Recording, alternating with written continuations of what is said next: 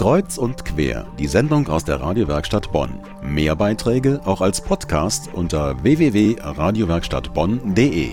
James Cook und die Entdeckung der Südsee. So lautet der Titel einer Ausstellung, die seit dem 28.08. in der Kunst- und Ausstellungshalle in Bonn läuft. Thema ist einer der großen Seefahrer, der oft monatelang unterwegs war und dabei abenteuerreife Entdeckungsfahrten unternommen hat. Im Gegensatz zu früheren Eroberern verfolgte James Cook allerdings eher friedliche, wissenschaftliche Absichten. Julia Mahnke hat sich die Ausstellung für Kreuz und Quer einmal genauer angeschaut. Das 18. Jahrhundert ist angebrochen, England eine Seefahrernation. Ein junger Mann namens James Cook verdient sich sein erstes Geld auf Kohleschiffen. Seine Fahrten bringen ihn nicht weiter als bis zur Nord- und Ostsee. Jahre später tritt er in die Royal Navy ein, verdient sich im Siebenjährigen Krieg Respekt. Knapp 40 Jahre alt erhält er einen Auftrag, der sein Leben verändern soll und seinen Namen unsterblich macht. Die Londoner Royal Society schickt Cook 1768 auf die erste seiner drei Expeditionsreisen. Die Engländer möchten endlich wissen, ob der Mythos eines großen Kontinents auf der Südhalbkugel wahr ist. Auf seinen Fahrten nach Australien, Neuseeland und zu zahlreichen Inseln im Pazifik entstehen Aufzeichnungen und Bilder, die einem Abenteuerroman gleichen. Den mysteriösen Kontinent gibt es nicht. Dafür treffen Cook und seine Mannschaft auf bis dahin unbekannte Völker und Landschaften. Sie erleben feindliche Auseinandersetzungen und friedliche Begegnungen. Teile der Besatzung werden in Neuseeland ermordet. Auf seiner dritten und letzten Reise ereilt Cook auf Hawaii dasselbe Schicksal. Aber er hat die Weltkarte vervollständigt, die zuvor noch große Löcher aufgewiesen hatte, und eine umfangreiche Sammlung von kostbaren Gegenständen hinterlassen, in Teilen ist diese jetzt in der Bonner Ausstellung zu sehen. Robert Fleck ist der Intendant. Man versteht in dieser Ausstellung, wie das Weltbild zustande kam, das bis heute das geografische Modell für unsere Erdwahrnehmung letztlich darstellt.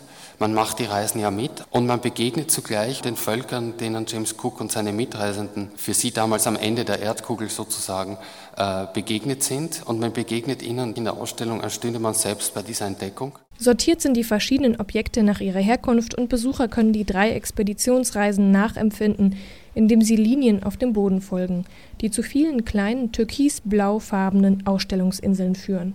Mehr als 500 Exponate, die noch nie so zusammen ausgestellt wurden, sind in Bonn zu sehen. Schmuck aus grün schimmerndem Stein, Waffen und Stoffe, Statuen über und über mit Federn geschmückt, Alltagsgegenstände sowie Kartenmaterial, Bilder, die Tiere, Einwohner oder Schlachten dokumentieren und vieles mehr, das Cook von seinen Reisen mitbrachte. Die Kuratorin der Ausstellung, Adrian Kepler aus den USA, beschäftigt sich seit 30 Jahren mit Cooks Expedition. Wir standen gerade vor einem sehr ungewöhnlichen und großen Exponat. Dieser riesige Ohrring stammt aus Neuseeland und ist aus Jade. Direkt daneben ist ein kleiner Halsschmuck. Cook hat ihn von seiner ersten Reise für den König von England, George III., mitgebracht. Beide haben das Stück also einmal in den Händen gehalten. That piece has not only been touched by Cook, but also the King of England. Aus Neuseeland stammten auch einige Besucher, die das Museum noch vor der Eröffnung der Ausstellung eingeladen hatte. Eine Gruppe von Maori, die heute alle in London leben, war gekommen, um die Gegenstände ihrer Vorfahren zu segnen.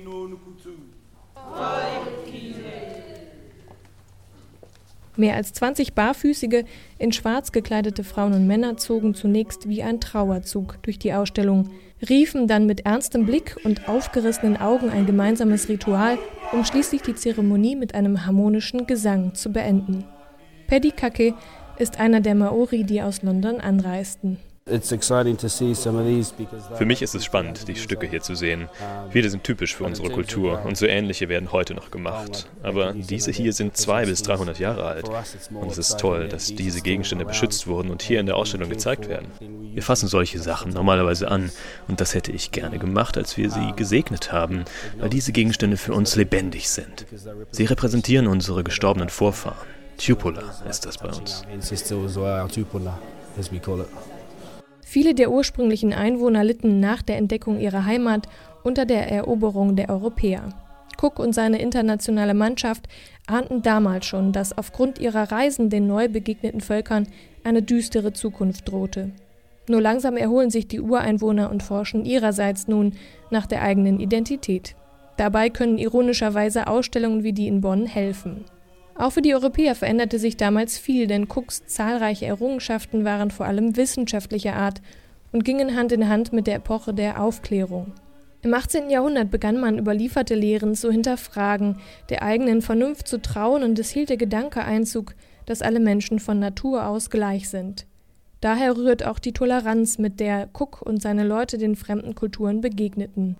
Kepler wollte diese Tragweite der Expeditionen aufgreifen.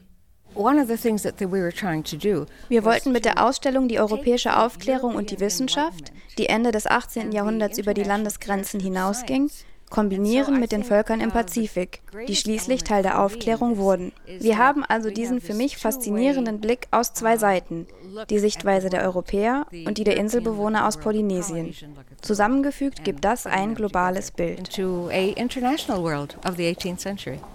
Eine umfassende James Cook-Ausstellung ist in Bonn entstanden, die ganz auf die Magie der jahrhundertalten Gegenstände setzt, um die Verbindung zwischen Kunst, Geschichte und Wissenschaft zu knüpfen.